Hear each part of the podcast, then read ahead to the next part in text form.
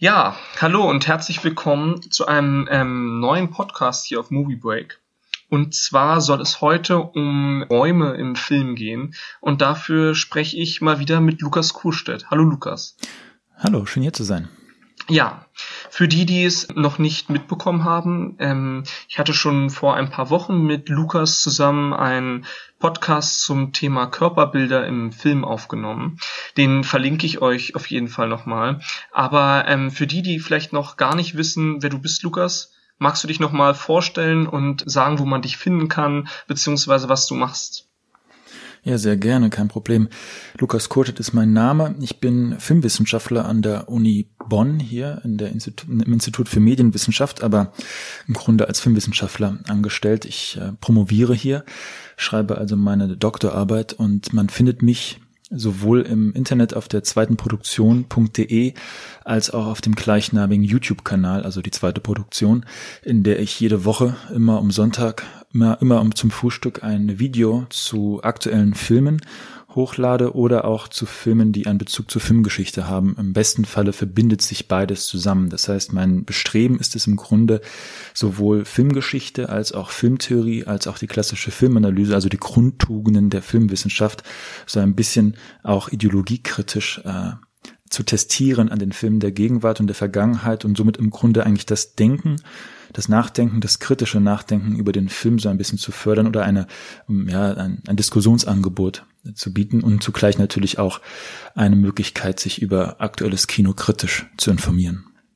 Ja, für die, die ähm, noch nicht auf Lukas Kanal oder auf der Website vorbeigeschaut haben, das ist auf jeden Fall nur empfehlenswert. Und ähm, heute haben wir ein weiteres sehr interessantes Thema, zu dem Lukas bestimmt auch viel Interessantes zu sagen hat.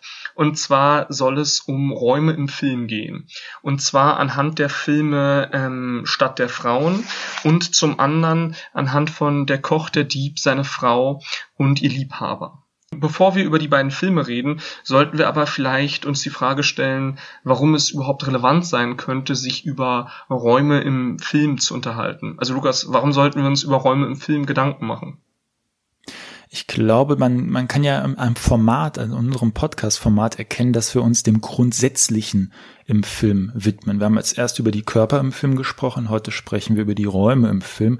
Und das Grundsätzliche ist ja gerne mal etwas, was aufgrund seiner äh, Grundsätzlichkeit Allgemeingültigkeit besitzt und gar nicht mehr problematisiert wird. Und wenn man sich dann aber die Frage stellt, mit was wir es eigentlich zu tun haben, wenn wir uns die Frage nach Räumen im Film stellen, dann ist das gar nicht mal so einfach zu beantworten, obwohl wir ja intuitiv erstmal sofort sagen würden, ja, natürlich der Raum im Film, das hat etwas mit der Blickinszenierung zu tun, das hat etwas mit der Rauminszenierung zu tun, also im weitesten Sinne mit der Mise en scène, das hat etwas damit zu tun, was im Bild zu sehen ist. Aber ich glaube, da steckt ein bisschen mehr dahinter. Und wenn man ins Detail geht, wird das umso ähm, ja, komplexer ist, ja, so ein beliebtes Wort, um irgendwie eine gewisse Schwierigkeit auszudrücken, aber es wird auf jeden Fall ähm, schwieriger, das so einfach zu deuten. Und vor allem gibt es eine sehr klare äh, Verbindung auch zur klassischen Filmtheorie, weil die frühe Filmtheorie ist immer wieder besessen von äh, Metaphern. Und eine sehr beliebte Metapher ist die Fahrt im Zug. Und es hat sicherlich etwas damit zu tun, dass der erste Film der Filmgeschichte, wenn man so möchte, von den Brüder Lumière, äh, der Brüder Lumière eine, eine Einfahrt eines Zuges zeigte. Und diese Verbindung mit dem Zug, das scheint irgendwie einen Nerv gefunden zu haben, weil der Film der ist ja zunächst einmal die, die, die Entwicklung oder die Entdeckung oder eine Technik innerhalb einer Zeit, in der generell der Blick, in der der Körper ungemein mobilisiert wird durch das Automobil durch die Zugfahrt und in dieser Mobilisierung des Blickes wird auch das Kino im Grunde zu einer Beschleunigung des Blickes. Den Zuschauer nimmt das Kino ja im Grunde mit auf eine Reise und diese Reise vollzieht sich so die Metapher in einer Zugfahrt. Wir reisen also mit dem Zug, der sich in dem Fall Kino nennt, durch Raum und Zeit und können dann die Welt sehen. Die Welt, die uns natürlich auch als ein Raum sich uns eröffnet. Und diese grundlegende Verbindung zwischen Filmtheorie, der Metapher des Zuges und natürlich den Raum, der durch den Zug, durch die Zugfahrt, durch unsere Zugfahrt im Kino erschlossen wird, das gibt uns zunächst einmal so ein kleines, leichtes, vielleicht auch romantisches Gefühl darüber, wie man sich den Raum nähern kann. Aber ich würde tatsächlich sagen, diese Spannung aus dem, was man intuitiv wahrnimmt und der Schwierigkeit, sich dann darüber aber theoretisch oder generell begrifflich zu äußern, das macht den besonderen Reiz aus, also sich mit dem Grundsätzlichen zu beschäftigen, was ja vermeintlich naiv gesehen ganz ganz ein, eindeutig ist, aber dann beim näheren Blick eben doch nicht mehr so eindeutig ist. Und deswegen müssen wir uns ganz zwingend damit beschäftigen, würde ich sagen. Ja, vor allen Dingen, weil ähm, Film ja auch immer Spiegel von Gesellschaft ist und demnach sind diese Räume eben auch ganz unterschiedlich aufgeladen. Und wenn wir uns anschauen, wie uns Raum im Film begegnet, dann sehen wir auch, dass uns Raum auf ganz unterschiedliche Art begegnen kann und vor allen Dingen auch der Übergang Zwischenräumen uns ähm, ganz verschieden begegnen, begegnen kann. Es kann zum Beispiel ein harter Schnitt, ein Kontrast zwischen zwei Räumen bestehen, wo praktisch der eine Raum gezeigt wird und dann ein anderer Raum gezeigt wird. Es gibt aber eben auch die Möglichkeit, den ähm, Übergang zwischen Räumen fließend zu gestalten. Und wenn man praktisch beachtet, dass man in verschiedenen Räumen auch als Individuum und als Subjekt unterschiedlich angerufen wird, also de facto in verschiedenen Räumen auch verschieden ist, dann kann das natürlich auch für Filmcharaktere sehr interessant sein, wenn wir eben sehen, was für unterschiedliche Rollen sie in verschiedenen, ähm, in verschiedenen Räumen haben und in welche Machtstrukturen sie wie eingespannt sind. Und da ist natürlich dann auch der Übergang von Machtstrukturen, Machtstruktur von Raum zu Raum natürlich von großer Bedeutung. Ja, das ist äh, ein ganz, ganz wichtiger und richtiger Hinweis. Du hast von Rollen und von Machtstrukturen gesprochen. Und das ist ja wiederum im Film insofern interessant, als dass wir ja intuitiv den Raum ja erst einmal als den natürlichen Raum wahrnehmen, weil auch die Kamera vermeintlich ja eine eine äh, Wesensverwandtheit Verwandtheit mit dem mit der Wirklichkeit hat. Und dennoch müssen wir uns ja immer wieder vergewissern, dass je nach Wahl des Objektivs beispielsweise, also ob wir ein Teleobjektiv nehmen oder ein anderes, sich ja automatisch die Konstruktion des Raumes verändert. Also die Konstruiertheit des Bildes ist auch immer die Konstruiertheit des Raumes. Und innerhalb dieses Raumes dann weisen wir in der Tat den Figuren alleine durch diesen Blick, der dann das Bild konstruiert, den Figuren eine Rolle hinzu und dementsprechend auch äh, findet ein Machtdiskurs statt. Und wenn man das dann einmal historisch perspektiviert, dann sieht man ja sehr schön, beispielsweise am klassischen Hollywood-Kino, was wir heute ausnahmsweise mal nicht thematisieren wollen, wie man mit einem klassischen Regelwerk klassische Räume aufbaut, die wiederum dafür da sind, dass sich in diesen Räumen Aktionen vollziehen können. Also der Held wird angerufen, Anführungszeichen, er muss zur Tat schreiten, er muss zur Heldenreise aufbrechen erreichen und das in einem Raum, der im Hollywood-Kino erstmal stets etabliert wird, so dass der Zuschauer eine Orientierung hat und der innerhalb dieser Orientierung dann auch einer Kontinuität folgen kann. Das heißt, der der Charakter, die Hauptfigur, die folgt einer klaren Linearität im Hinblick darauf, dass wir nicht es mit Brüchen zu tun haben, in der beispielsweise eine Figur rechts aus dem Bild herausgeht und auf einmal auch rechts wieder in dem Bild erscheint. Und diese Regelhaftigkeit wird dann ja im Zuge der Moderne gebrochen, so wie ja auch die Moderne, also auch die verschiedenen Machtdiskurse, die du quasi gerade indirekt so ein bisschen angesprochen hast, ja auch in der Gesellschaft vollzogen werden. Und so wie sie sich in der Gesellschaft vollziehen, vollziehen sie sich auch in einem Kino, was ja diese Spiegelthese belegen würde und schon äh, zerfließt das Kontinuierliche, schon zerfließt und bricht sich das, äh, das Potenzial der Orientierung und schon wird der Zuschauer verwirrt, weil auf einmal die Räume nicht mehr zusammenpassen und die Räume auf einmal etwas Surreales, etwas Träumerisches haben, auf einmal nicht mehr diese quasi klare Reise ähm, sind oder bebildern, wie man es vielleicht noch mit der Metapher mit, dem, mit der Zugfahrt nehmen könnte, so dass wir einfach eine Station haben, wir fahren zur nächsten Station und zur nächsten Station. Jetzt auf einmal ähm, tauchen wir irgendwo auf und fragen uns, wie wir da hingekommen sind und gehen dann einen Schritt weiter und wissen erst recht nicht, wo wir jetzt auf einmal da sind. Das heißt, es fallen die Brüche ein und das ist ja ein klares äh, Charakteristika der Moderne und das lässt sich auch anhand des Raumes dann dementsprechend beurteilen, beziehungsweise einfach aufzeigen. Ja, und damit sind wir im Grunde genommen, wo du schon bei Verwirrung bist und bei der Öffnung für das Surreale, da können wir im Grunde genommen direkt mit unserem ersten Film anschließen, nämlich mit ja. ähm, Fellinis Stadt der Frauen. Richtig. Genau. Der Film ist aus dem Jahr 1980, ist also aus dem Spätwerk von Fellini und äh, man muss im Grunde zu der Handlung gar nicht so viel sagen, außer dass natürlich sehr auffällig ist, dass der Film in einem Zugabteil spielt, beziehungsweise beginnt dort. Ähm, wir haben es mit einem Schützenjäger zu tun, der äh, immer nach der nächsten Frau, nach der nächsten Eroberung aus ist und diesem Zug dann einer Frau begegnet, die er ganz besonders toll findet und ihr dann folgen muss. Er folgt ihr aus dem Zug heraus, er stalkt sie aus der heutigen Perspektive heraus, trifft dann auf ein Hotel. In dem Hotel befindet sich eine äh, Feministengruppe, die dort eine, ein Konvent oder eine Veranstaltung abhält und für eine neue feministische, emanzipatorische, also progressive Gesellschaft eintritt und dort Ideen diskutiert und auch sehr, sehr laut und sehr aggressiv und er versucht sich dort zu orientieren. Und dann beginnt schon dieser ähm, Raum, den wir dort vorfinden, zu zerfließen.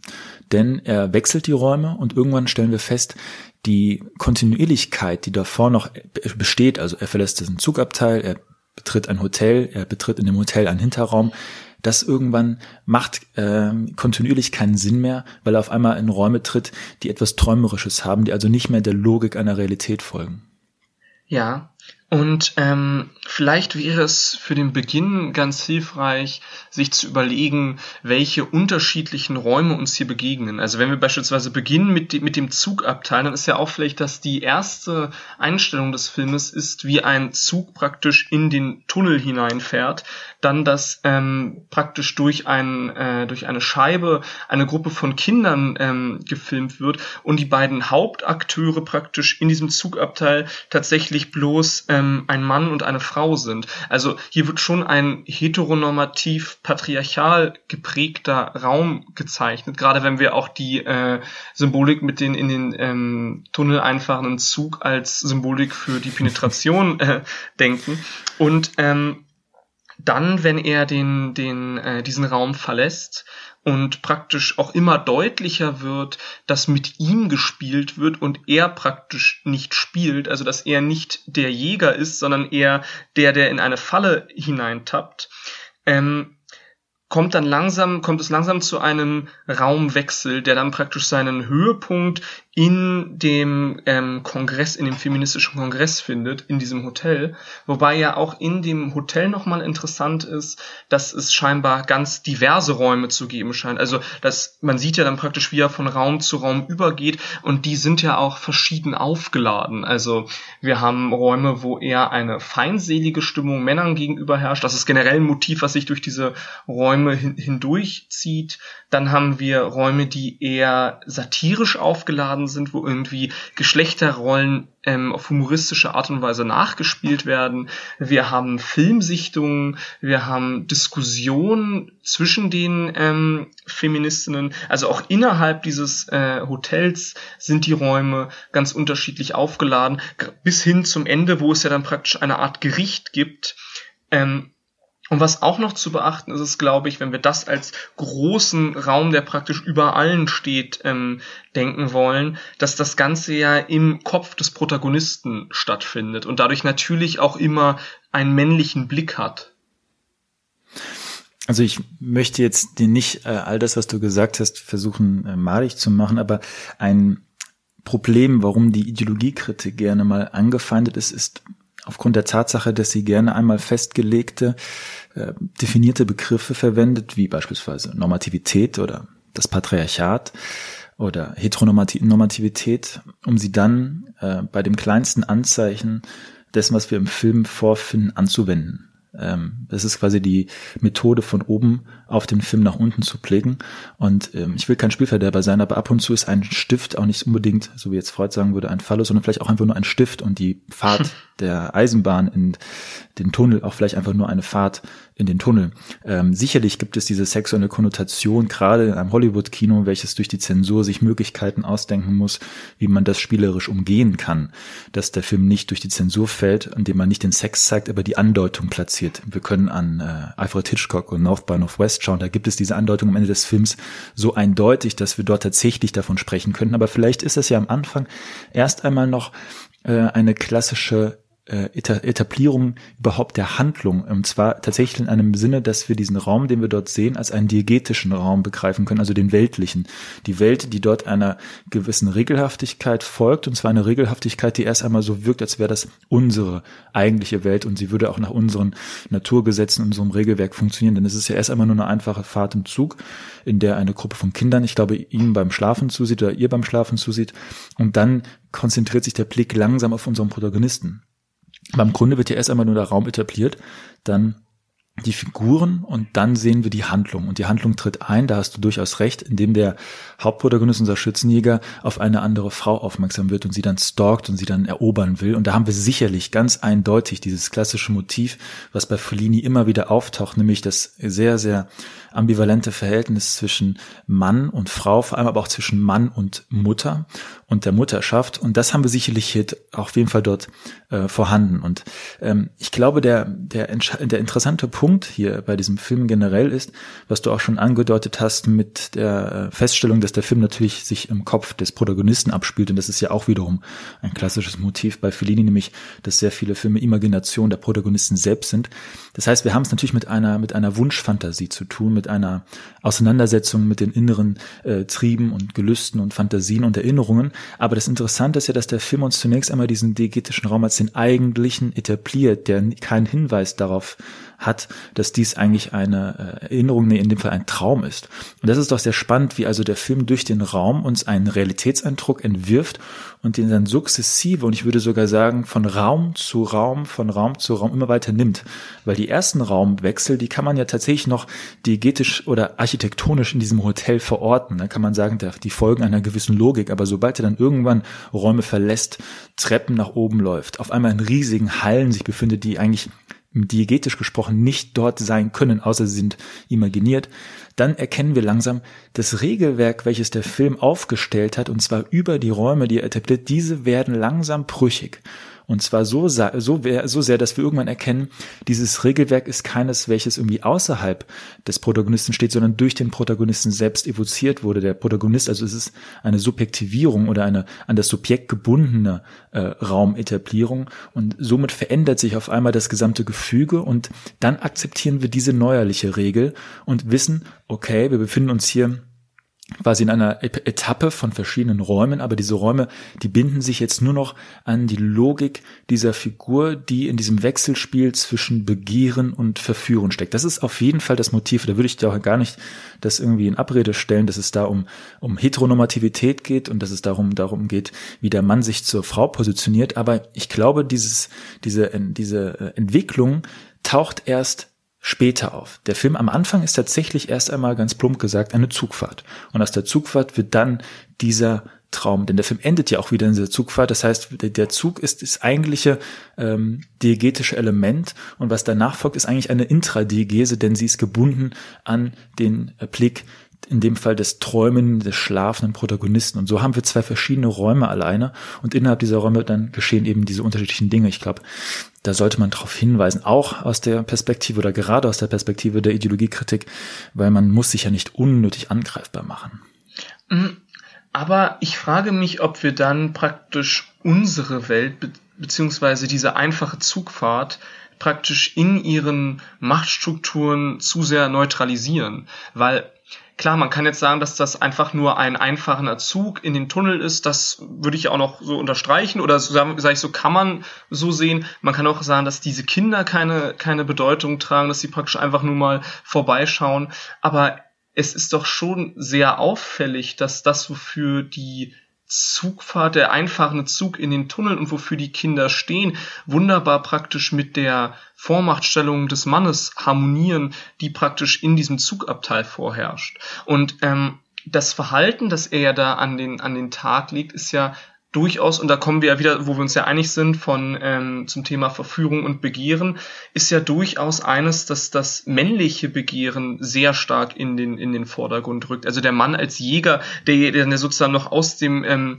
Zugabteil hinterherjagt. Und dann frage ich mich, wenn wir diese, wenn wir praktisch die Zugfahrt in dem Sinne oder die, den Zugabteil in dem Sinne banalisieren, indem wir ihn neutralisieren, ob wir nicht die eigentliche Gegenüberstellung des Filmes verhindern. Denn was ja an dem Film interessant ist, was er gegenüberstellt, ist ja praktisch eine patriarchale Struktur in dem Zugabteil und eine, wenn man so möchte, matriarchale Struktur in der Stadt der Frauen, in diesem, in diesem Hotelkongress. Und auch wenn praktisch das, was ähm, der Protagonist in dem Hotel erlebt, immer noch die männliche Perspektive auf die Frauen und auf die Feministin ist. Und da stimme ich dir zu, da hat Fellini auf jeden Fall wieder ein ambivalentes Verhältnis zu, weil es wirkt schon so, als ob er die Feministinnen ernst nimmt, aber manchmal hat der Blick auch etwas, ich sag so, spöttisches beziehungsweise nicht ganz ernst nehmendes, wenn man dann irgendwie merkt, dass diese Diskussionen unter Feministinnen eher als absurd dargestellt werden.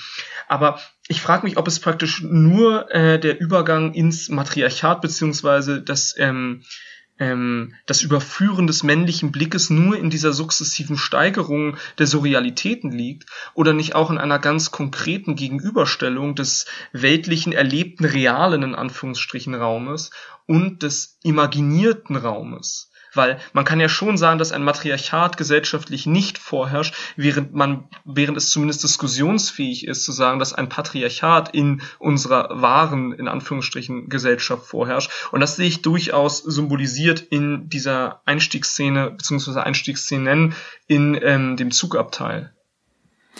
Also zunächst einmal glaube ich, auch jede feministische Diskussion darf gelegentlich auch absurd sein. Man sollte ihr die Absurdität nicht nehmen. Äh, aber nochmal zu dem, ich, ich insistiere jetzt einmal auf diese Zugfahrt. Ähm, ich glaube, deine Aussage ist, verhält sich indifferent zu dem eigentlichen Ort. Also wir wissen es ist ein Schützenjäger. Wir wissen, er macht das immer wieder. Er ist ja ein Wiederholungstäter. Das heißt, sein Verhalten, auch sein durchaus patriarchales Verhalten, sein Macho-Gehabe ist eins, was unabhängig vom Raum immer und immer wieder passiert. Deswegen übt er sich ja auch dann später im Hotel und in den weiteren Räumen. Das heißt, dass der Zug nicht unbedingt Natürlich steht er vielleicht erst einmal für die weltliche Welt, für das, für das Außerhalb, aber es könnte auch etwas, hm, ein anderer Raum sein. Es muss nicht dieser, diese Transitzone des Zugfahrts sein. Ich sehe da an dieser Zugfahrt an sich nichts erst einmal per se äh, patriarchalisches. Ich glaube aber dann müssen wir uns dann wiederum, wenn wir dennoch diese hm, Verbindung aufbauen, dort das Patriarchat, dort das Matriarchat, dann dürfen wir nicht vergessen, dass all das, was danach passiert, beziehungsweise den ganzen Film über, nicht nur eine Projektion eines Regisseurs ist, der seine äh, seinen Umgang oder seine Fantasie mit Frauen dort bebildert, sondern dass es diegetisch gesprochen ja auch immer eine Projektion des Mannes ist, die dann stattfindet. Also auch dieses vermeintliche Matriarchat im Hotel ist ja eine Projektion.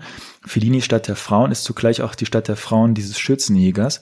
Und ich glaube, darauf sollte man darauf hinweisen, dass wir also auch hier im Grunde einen, einen sehr starken Zentrismus haben, was diesen männlichen Blick angeht. Und in dieser Perspektive würde ich sogar behaupten, dass Fellini ja eigentlich dann nicht nur ein Spiel damit betreibt, was jetzt eigentlich Machtposition heißt, was eigentlich dieses, diese Relation zwischen Subjekt und Objekt bedeutet, sondern dass er das auch mit der Zeit, und das ist ja auch ein typischer Modus in seinem Kino, langsam aber sicher zersetzt, zerbrechlich werden lässt. Und auch diese Sexualität, diese Erotik, diese vermeintliche Überpotenz, da gibt's ja diese Sequenz mit diesem, einem, ich nenne es einfach mal einfachshalber, Fürsten, der diese Party schmeißt, der ja dann am Ende vollkommen in Tränen ausbricht, weil irgendetwas, weil seine Potenz ihm genommen wird, seine Libido, ähm, da wird ja auch ein ironisches Spiel mit dieser Potenzfantasie gespielt. Das heißt, dieser Blick eines Mannes durch die Figur eines fiktiven Mannes auf eine Welt, die vielleicht das Matriarchat ist, ist ja immer durchsetzt, nicht nur durch diese elenden vielen Metaebenen, sondern auch durch ein Spiel, in der sich diese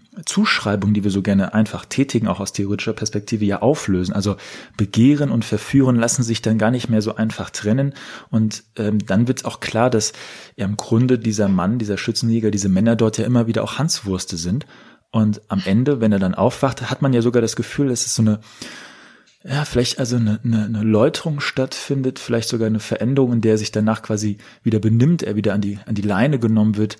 Und wenn ein Mann an die Leine genommen wird, das ist jetzt ja nicht das, der Moment, wo alle Feministen an sich Jubel schreien, aber es ist ja auf jeden Fall eine, eine andere Aus, eine andere, ein anderer Umgang mit diesem Thema, als einfach nur im Grunde irgendwie eine perverse Männerfantasie dort zu telefonieren. Ich glaube, das ist ja dort eben nicht der Fall. Es ist eine surreale Farce, eine, eine, eine, eine komische Raumdurchwanderung, in der äh, surreale Dinge passieren, die wir auch nicht so ganz einfach mit der Wirklichkeit ähm, verwechseln sollten, sondern tatsächlich immer als eine doppelt kultierte äh, Projektion die diesen Raum und diese ähm, Durchschreitung von Räumen, die immer abstruser werden, die immer sich weiter von allem entfernen, was wir irgendwie als intuitiv realistisch wahrnehmen, das, das entfernt sich ja davon. Und diese Entfernung müssen wir dann wiederum berücksichtigen, wenn wir unsere theoretischen Begriffe, die wir ja von außerhalb dranlegen, versuchen anzuwenden. Das ist da, ich glaube, da herrscht eine große Gefahr, zu voreilig diese Begriffe zu verwenden und dann wiederum den Film und seine Cues, also seine Hinweise, die er uns liefert, auch seinen Aufbau, seine Form, sein Look, wie es David Bordwell sagen würde, dass wir das zu ver, dass wir das ähm, vergessen, dass wir das nicht stark genug berücksichtigen, dass wir den Film quasi mit einer Koppel, mit unseren Begriffen überstülpen und dann ersticken. Und das sollten wir nicht tun. Aber wenn wir es andersrum machen, finden wir, glaube ich, immer noch genug Hinweise, um auch deine These zu stützen. Aber wir gehen halt von der Vorgehensweise andersrum und sind, glaube ich, dadurch ähm, präziser und ähm, genauer. Und zwar dann, um beim Thema zu bleiben, wenn wir diese verschiedenen Raumwechsel ernst nehmen. Mhm. Ich mache das eigentlich nicht sonderlich gerne, aber ich würde ähm, gerne einzelne Äußerungen von Fellini beziehungsweise eine Filmszene aus einem anderen oh. Fellini heranziehen wollen, nämlich Bitte. eine Szene aus äh, Roma. Da ähm, ist Fellini mit ähm, Studenten konfrontiert, die ihm irgendwie die Welt madig reden, beziehungsweise sehr viel zu kritisieren haben und Fellini steht denen mit einer gewissen Gelassenheit gegenüber. Und ähm, das in Kombination damit, dass Fellini meinte, dass er sich selbst und sein ambivalentes Verhältnis zu Frauen in äh, den Protagonisten hineingedacht hat und dass er mhm. selbst ähm, statt der Frauen als feministischen Film bezeichnet hat, finde ich, sind das schon Hinweise, die, wenn wir generell die Gelassenheit in äh, durchaus mit in Fellinis Stil mit aufnehmen können, ähm, die uns schon Hinweise darauf geben, dass das auch eine Art Meditieren über die eigene Haltung und über die eigene Person sein könnte. Und ja, wenn wir das praktisch und, und, und, wenn wir das praktisch anlegen, dann finde ich, ähm, lässt sich auch das, äh, der Gedanke mit dem, mit der Läuterung, wie du es so schön genannt hast, unterstützen. Aber dafür wäre es doch irgendwie notwendig, dass wir den, den, den Raum davor als patriarchal denken. Zumindest wenn wir auch sehen, dass praktisch diese Ambivalenz, während der erste Raum eben nicht ambivalent ist, sondern in einer bestimmten Klarheit sich offenbart, weshalb du ihn ja auch als weltlichen Raum bezeichnet hast und dieser, uns die Ambivalenzen praktisch dieses äh, Spiel aus den männlichen Blick habend und gleichzeitig die Kritik verstehend, ähm, uns, der sich uns allmählich offenbart, finde ich, ist das schon eine notwendige Annahme am Anfang, um praktisch diesen Läuterungsprozess zu verstehen.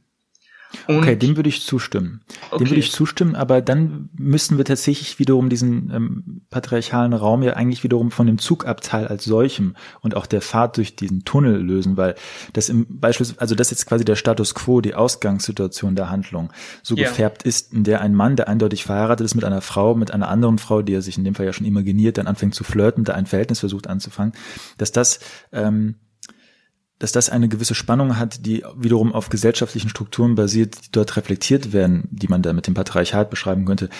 Das kann ich, ähm, das mag ich unterschreiben, das ist ähm, okay, aber dieser der, der Versuch, Fellini mit ins Boot reinzunehmen, den möchte ich einmal zulassen. Man kann die Autorentheorie auch kritisch sehen, aber ich lasse es einmal zu, weil es ja dann doch schon interessant ist, dass ja Fellini selbst immer wieder einen sehr naiven, ungestümen, auch vielleicht einfach nur simuliert kindlichen Blick auf die Dinge setzt und auch seine Figur ja immer wieder als großes Baby inszeniert. Und aus dieser Perspektive könnte man nämlich diese Kinder, die am Anfang dort auftauchen, selbstverständlich auch sehen. Also das sind quasi Reflektoren seiner selbst, die dort diesen betrachtenden, unschuldigen Blick mimen auf etwas, was gar nicht so unschuldig ist, nämlich auf einen, in dem Fall lüsternen alten Schützenjäger.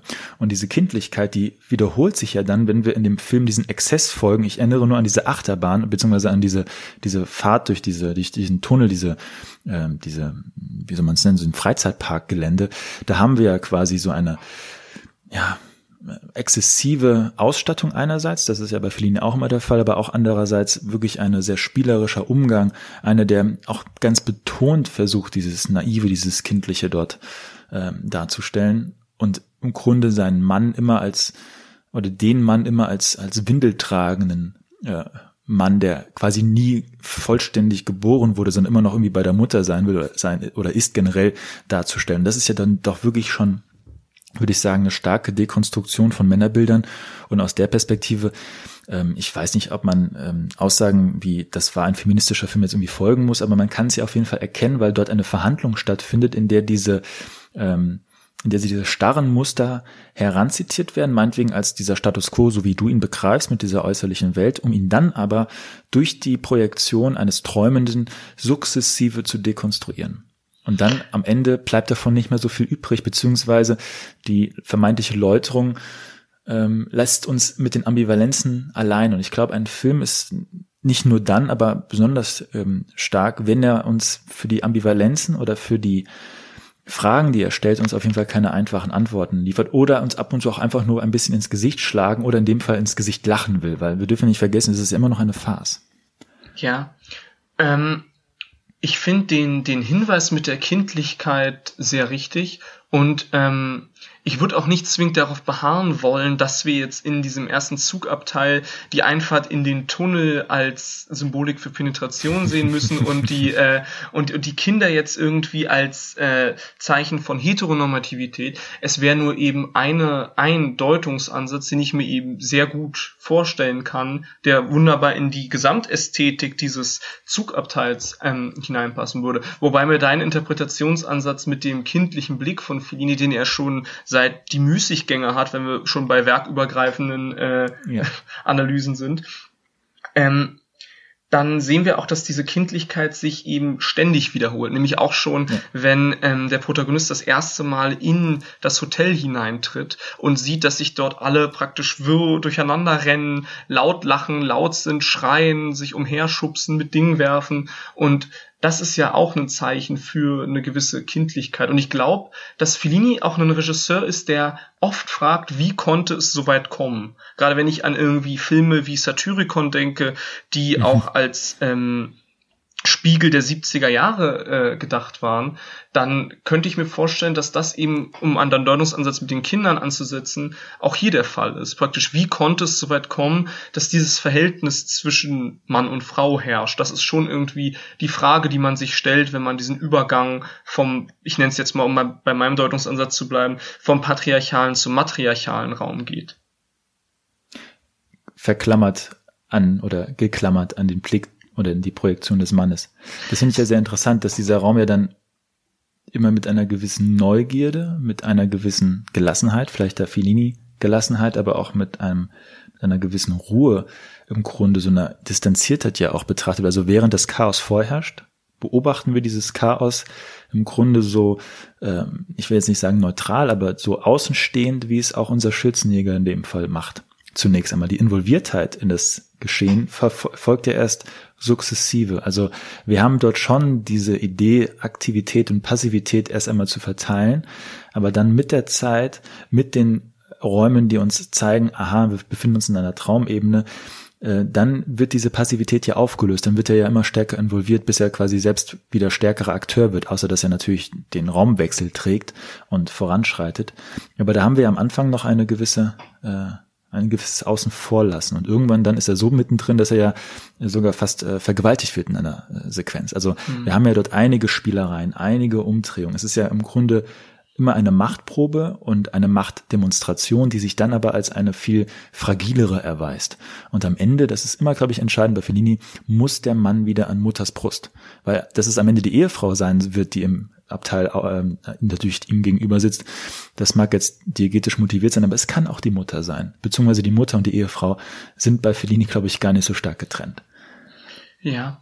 Ähm, ich finde das auch durchaus clever, dass er ähm, darauf verweist, dass das der männliche Blick ist und er dadurch eine Distanz aufbaut, weil eben dadurch, was ich vorhin vielleicht etwas drastisch ausgedrückt habe, wo du darauf hingewiesen hast, dass sich Feminismus durchaus auch eine gewisse Art der Absurdität erlauben darf, dass das dadurch natürlich auch etwas distanzierter und weniger wertend eingebettet wird. Also praktisch für unseren ja. Protagonisten wirkt das jetzt alles so absurd und, und verwirrend. Das ist das die Sache, die man dann daran, dabei beachten muss, wie ich finde. Mein einziger Hinweis war nur, dass man im Grunde keiner einzigen Gruppe die Absurdität absprechen sollte, weil das irgendwie mit irgendetwas verbunden ist, was diskreditierend sein könnte. Ich finde, wir dürfen alle regelmäßig absurd sein. Ja, das hoffe ich doch. Also, hoffentlich, wirklich hoffentlich. Ja, dann haben wir soweit, würde ich sagen, oder hättest du noch was anzumerken zu Stadt der Nein, Frau? ich spüre schon äh, den Übergang zu Peter Greenaway. Ich spüre ich ihn, er kommt. Sehr gut. Soll dann, ich ein paar Sachen dazu sagen, wie immer? Das wäre super, wie immer. Sehr gerne. Der äh, Titel ist das längste und schwierigste in dem Film. Nee, der Film selbst ist auch nicht äh, gerade ähm, unterkomplex. Ähm, der Titel Der Koch, der Dieb, seine Frau und ihr Liebhaber, die er setzt auch schon die Figurenkonstellation eines Films von Peter Greenaway, der ja selbst ein ähm, Multikünstler ist, der auch den Film aus dem Kino herausgetragen hat, um ihn Installationen äh, wieder fruchtbar werden zu lassen, weil er als großer Gegner des Mainstream-Kinos irgendwann keine Lust mehr hatte, auch für den klassischen Inszenierungsraum. Das Kino ist in seinen Augen wahrscheinlich tot. Aber nichtsdestotrotz wollen wir das nicht so autorentheoretisch verklammern. Der Film selbst handelt von einem Ehepaar, von dem Dieb und seiner Frau. Der Dieb ist ein ähm, männlicher, aggressiver Besitzer, Gangster, vor allem, wie gesagt, charakterisiert als Dieb, der ein äh, Restaurant besitzt und dort jeden Abend zu essen äh, geht mit seiner, in dem Fall Frau, äh, wird be bewirtet natürlich von dem Koch, der dort eine ähm, Rolle spielt. Und in diesem Restaurant Dort gibt es auch den Liebhaber, den späteren Liebhaber, das heißt in dem Fall einen Mann, den man so im Grunde fassen könnte als das exakte Gegenbild zu dem äh, Dieb, denn der Dieb ist im Grunde ziviler Barbar, aber immer noch äh, ein Barbar. Und zwar einer, der sich zwar kultiviert gibt, also vom guten Essen spricht, aber genauso gut äh, schmatzt, kotzt, schreit, beißt äh, und vor allem auch tötet. Das heißt, ähm, irgendwo so zwischen Zivilisation und Barbarei steht. Und der Liebhaber dagegen das ist tatsächlich so das Idealbild eines gebildeten, aufklärerischen, humanistischen Subjekts, denn er liest ja den ganzen Tag Bücher und wird dafür am Ende auch äh, genauso hingerichtet, nämlich durch das Fressen von Büchern. Entscheidend ist, dass die Frau und logischerweise der Liebhaber ein Verhältnis eingehen, welches zunächst einmal in einem dritten Raum stattfindet, ein Raum, den wir im Kino selten sehen und wenn meistens nie wofür er eigentlich gedacht ist, nämlich äh, um aufs Klo zu gehen, in dem Fall auch nicht, denn dieser Raum wird inszeniert als in dem Fall der Raum, in der sich die Liebenden zum ersten Mal und zum zweiten Mal treffen, bevor sie dann in die Küche des Koches, der eingeweiht wird, ähm, ausweichen. Und bei dem Film ist es deswegen so interessant, diese Handlung zusammenzufassen, weil sie eigentlich weniger am Fokus steht als die Raumerfahrung als solche, denn es ist von vornherein klar, dass wir bei Greenaway es mit einem mit einer theatralen Bühne als Schauplatz haben, denn die erste Einstellung zeigt uns nichts anderes als äh, das Gelände, das Gerüst, auch die Rampe. Das Artifizielle, die Künstlichkeit in diesem Film ist von vornherein ganz fett aufgetragen und aufgeschrieben. Das heißt, wir müssen uns gar nicht erst die Frage stellen, ob das ein realistischer Raum sein soll. Nein, das ist ein artifizieller Raum, der im Grunde eine Synthese mit allen verschiedenen Künsten aufbaut. Deswegen hängt auch in diesem äh, Restaurant ähm, verschiedene Gemälde, ich glaube, ähm, von unterschiedlichen Malern, die auch wiederum selbst eigene Räume inszenieren. Wir haben also Räume im Raum, in Räumen, also medial vermittelte äh, Metaräume. Und so beginnt sich eigentlich eine Schicht um die nächste, äh, um diesen oder in diesen Film zu legen, der mit Bedeutung aufgeladen ist oder auch nicht. Auf jeden Fall wird ein Spiel damit gespielt und das Entscheidende ist, dass wir es mit einem sehr artifiziellen Raum haben, der immer wieder sehr ähnlich durchschritten wird, und zwar durch gleichmäßige Kamerabewegungen, die fast schon tableauhaft eigentlich diesen Raum durchdringen und dabei auch immer wieder die Wände, das ist entscheidend, die Wände und die Räume durchbrechen. Das heißt also noch einmal auf diese Theatralität hinweisen. Ähm, man kann Greenaway nicht mit der Realität äh, verwechseln, aber er, glaube ich, sagt dennoch einiges über die Realität aus. Ja, ich denke, in, in dem Zusammenhang ist es auch von großer Relevanz, dass wir uns den historischen Kontext des Films beziehungsweise ja. welche Zeit äh, dieser Film ja. spiegelt vor Augen halten. Das ist nämlich die Zeit des Thatcherismus, wie man das nennt, also die Regierungszeit von Maggie Thatcher. Und ähm, das macht ja der Verlauf des Films und auch die Bedeutung der einzigen Räume sehr deutlich. Also wenn wir zum Beispiel zu diesem sehr blutrünstigen bzw. makaberen Ende kommen, dann ähm, scheint es schon so ein wenig äh, durchzuscheinen, dass Kapitalismus zumindest in dieser Form, wie es der Thatcherismus ähm, naheliegt, eine Art von Kannibalismus ist. Weil wir haben auch räumlich diese, diese, diese Gegenüberstellung mit den Arbeitern sozusagen in der Küche und den Dieben, wie sie ja auch in diesem Film praktisch genannt werden, in dem ähm, Restaurant. Und ähm, die Farbgebung ist ja auch vielleicht erwähnenswert, dass das Restaurant eben eine ständig rote Farbe hat, ähm, die Küche eine grüne Farbe, wo wir schon auch eine gewisse Art von Sympathie irgendwie gerade auch mit der mit der Kombination von der Bezeichnung als Dieb herauslesen können und das Bad, der eigentliche ähm, Raum der Affäre praktisch weiß gefärbt ist. Ich finde dein Hinweis ähm, auf den politischen Kontext sehr interessant, weil ähm, das Motto heißt ja eigentlich ähm, Neoliberalismus äh, friss oder stirb. Und hier ist es friss und stirb. Also es ist eine Radikalisierung der eigentlichen Prämisse, weil unser Bösewicht, der am Ende bestraft werden muss, wird ja nicht erst nur zum Kannibalismus gezwungen, er wird ja auch daraufhin dann hingerichtet. Ähm, ein, ein Ende einer Eifersuchts- oder einer Rachegeschichte, die ich aber tatsächlich noch in einer anderen, also eher kulturgeschichtlichen Epoche verorten würde und da schreien dann einige, die sich mit Greenaway sicherlich beschäftigen, auf und er selbst auch. Aber der Film hat eben doch einige Ansätze, die man in dem Bereich der Postmoderne verorten könnte. Gerade dann, wenn es darum geht, auch die unterschiedlichen Räume, auch die Synthese mit den unterschiedlichen Künsten, die dort herbeizitiert werden, aber auch generell einfach die die Reflexivität der unterschiedlichen Schichten, aber auch die Loslösung eigentlich von Bedeutungen und Bedeutungsträgern. Also wir haben auf diese, diese artifizielle Raumgestaltung, die du schon angesprochen hast, mit den Farbzuweisungen. Also wir haben, wir haben gewissermaßen immer eine Farbdramaturgie, die auch immer zugleich Raumdramaturgie ist und wo man sich die Frage stellen kann, ist es jetzt ein Raum, der rot beleuchtet wurde ist, oder ist dieser Raum immer rot? Ähm, da sehen wir auf jeden Fall ein Spiel damit, wie eigentlich sich Bedeutungsverbindungen die in der Moderne anfangen zu brechen, aber davor eigentlich noch existent sind, in der Postmoderne zu einem Spiel erklärt werden. Also ein Spiel mit Möglichkeiten, das Subjekt aufzulösen, beispielsweise ähm, in den Figuren selbst, die angelegt werden, weniger als tatsächlich Personen mit Historie und Geschichte, sondern sie sind ja Archetypen. Archetypen, aber die wiederum selbst gebrochen sind, weil, wie ich schon sagte, der, der Bösewicht ist zugleich von einer gewissen Hochkultur besessen, äh, von feinen Essen, von der, vom großen Geschmack und zugleich aber einfach ein, ein Wüterich, ein, ein, ein unzivilisierter äh, Barbar, wie ich ihn schon genannt habe. Das heißt, wir haben hier so eine Art Eklektizismus, wir haben eine, eine, eine verschiedene äh, Zusammensetzung von unterschiedlichen Stilen, in dem Fall auch unterschiedlichen Versatzstücken der Kulturgeschichte. Und das ist ja als eine Art Ping-Pong-Spiel der Popgeschichte ja unter diesem postmodernen Begriff summiert worden. Man sollte diesen Begriff auch nicht so überstrapazieren, aber ich glaube tatsächlich, dass wir es hier noch einmal mit einer weiteren Entwicklungsstufe haben, zu tun haben, die man bei Fellini schon erkennen kann. Wenn bei Fellini sich die Räume zersetzen und an ein Subjekt gebunden sind, aber dennoch an ein Subjekt gebunden bleiben, der in dem Fall träumt, so haben wir es bei Greenaway mit der Auflösung von Räumen zu tun haben, äh, zu tun, aber eben auch mit der Auflösung von Subjekten als in dem Fall handlungstragende Personen, als äh, motivierte, psychologisierte Figuren, denen wir irgendeiner Weise nachvollziehen können, weil selbstverständlich können wir der, der, der Handlung folgen. Und ich glaube, es gibt auch keine zwei Meinungen, dass die Frau in dieser schrecklichen Beziehung sicherlich sich ähm, sehr gerne in die Arme eines Liebhabers stürzt, aber dennoch ist es ja nicht so, dass wir diesen diesen Figuren, ähm, dass wir diese Figuren versuchen zu psychologisieren, dass es uns einfach fällt, einen Sinn dort zu finden. Und ich glaube, das ist ein Punkt, den man bei Greenaway immer wieder findet, nämlich, dass es eben keine Psychologisierung dieser Figuren gibt und dass auch eine klassische Motivierung nicht dabei ist. Und das eben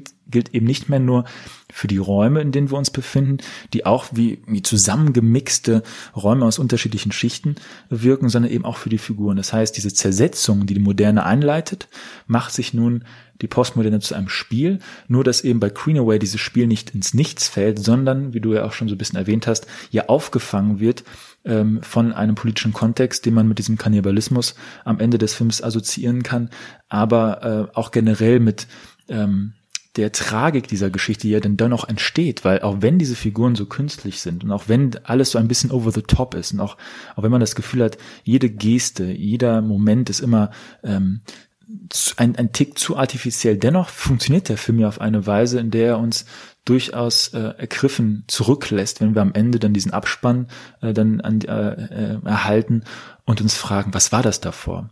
Was wurde uns geboten? Was kann noch bleiben? Was war eigentlich diese seltsame Strukturierung in, in Wochentagen? Hatte das irgendeinen Sinn? Und diese, mh, mm, dieser Angriff auf die Sinnhaftigkeit die wir wiederum einem Film abverlangen, führt dazu, dass wir uns am Ende dann, glaube ich, auch mehr Fragen stellen als nur, ob das ein gelungenes Spiel war oder ein schlechtes Spiel. Und das macht, glaube ich, die Qualität dieses Films aus, und zwar eben über Raum und Subjekt. Ja, das ist, das ist eine ganz interessante Bemerkung weil wenn wir zu dem Fellini-Film rekurrieren, dann ist das ja mhm. tatsächlich, wie du schon erwähnt hast, ein sehr in sehr subjektgebundener Film, auch von ja. dem Blick, weil das ist ja generell Fellinis Stil, einen sehr subjektiven, sehr persönlichen Blick auf die Dinge zu werfen.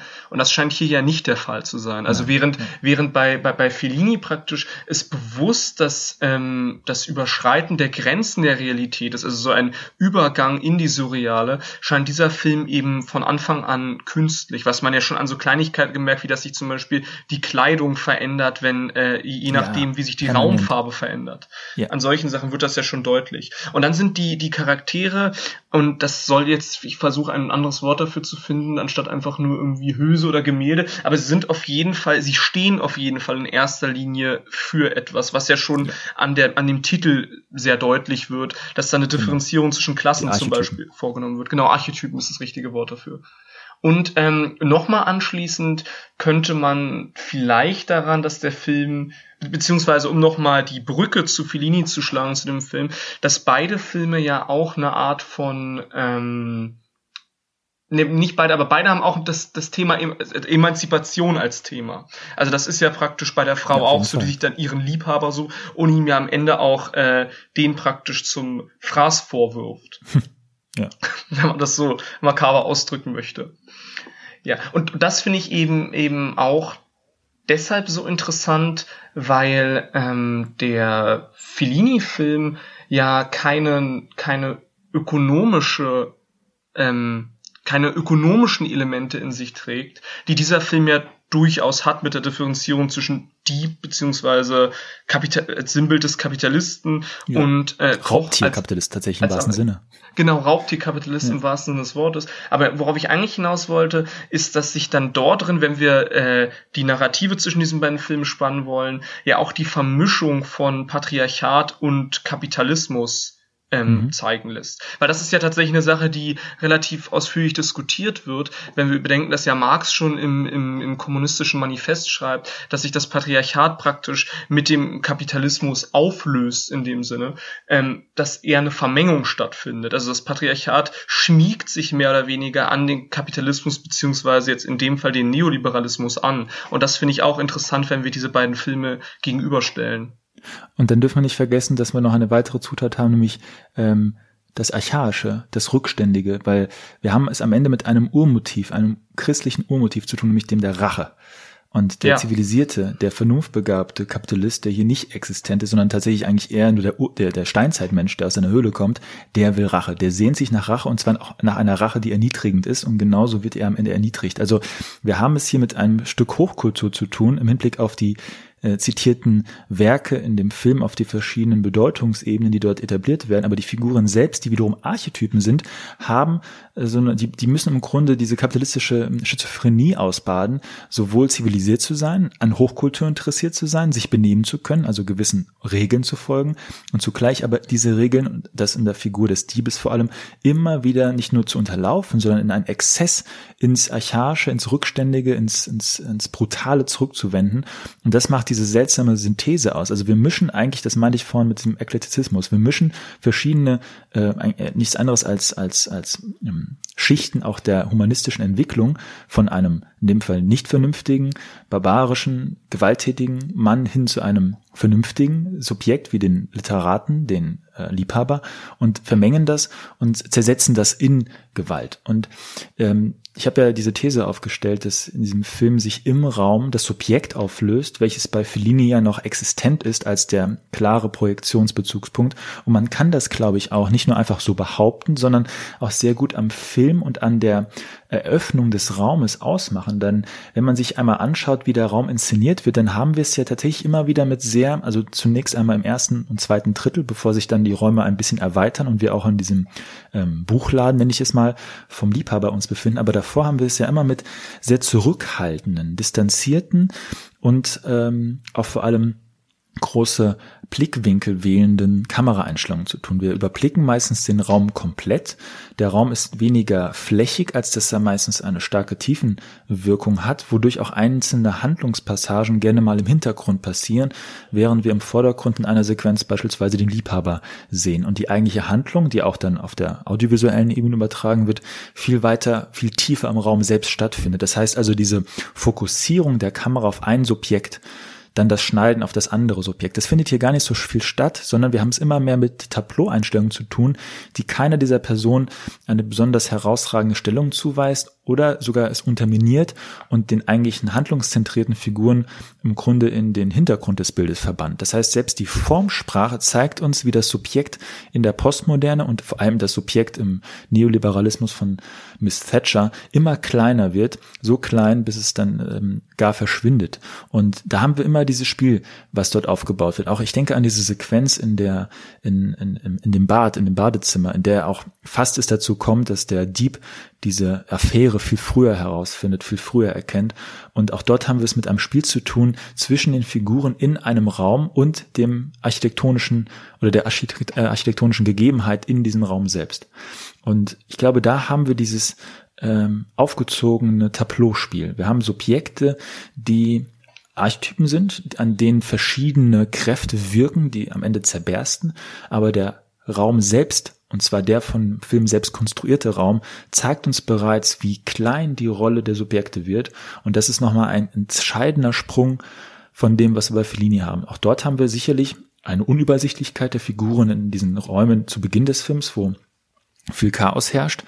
Aber wir wissen immer, dieser Blick ist an ein Subjekt gebunden und bei Greenaway ist der Blick nicht an ein Subjekt gebunden. Im Gegenteil, das Subjekt geht in diesem Blick eigentlich nichts anderes als unter und am Ende stirbt es.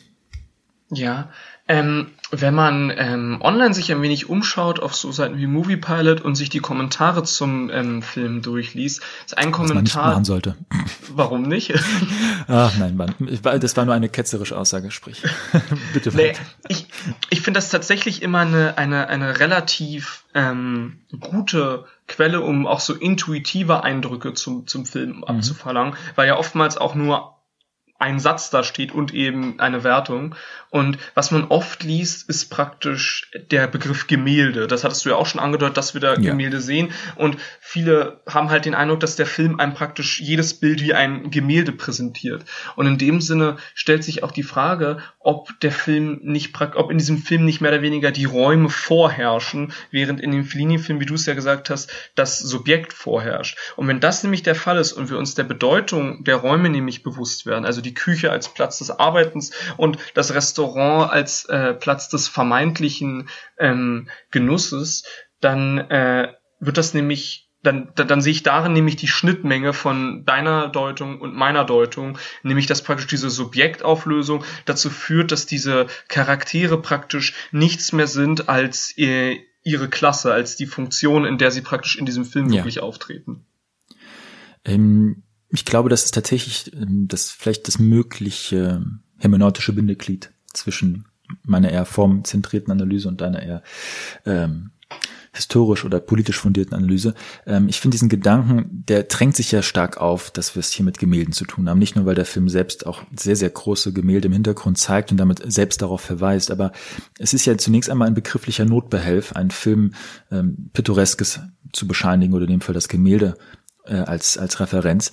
Ähm, aber es macht ja noch ein bisschen mehr, denn es zeigt sich, dass wir es ja hier wirklich mit einem hochartifiziellen, Anti-Illusionskino zu tun haben. Und das verweist darauf, dass die eigentlich grundlegende Funktion des Films auch etwas, was der Film gar nicht hintergehen kann, nämlich dass er immer eine Wirklichkeit äh, repräsentiert, dass der äh, Greenaway-Regisseur versucht, das im Grunde so stark wie möglich aufzulösen und von dem Bild als Repräsentant für eine Wirklichkeit, auch von der Idee Film als Fotografie immer weiter wegkommen möchte, hin zu dem bewegten Bild, dem Gemäldebild. Also uns nicht mehr vorzustellen, wir schauen hier durch ein Fenster auf eine tatsächlich existierende Welt, sondern wir schauen durch einen Rahmen, in dem Fall auf ein Gemälde. Das heißt also dieser Kommentar, der sich aufdrängt, und ich glaube, den kann man immer und immer wieder lesen. Das ist keine besonders großartige Errungenschaft, weil das sehr vielen auffällt, aber das ist dennoch etwas, was ja untersuchungswert ist. Und ich glaube, da sehen wir auch so eine theoretische Spannung, die sich ganz früh in der Filmtheorie aufmacht, nämlich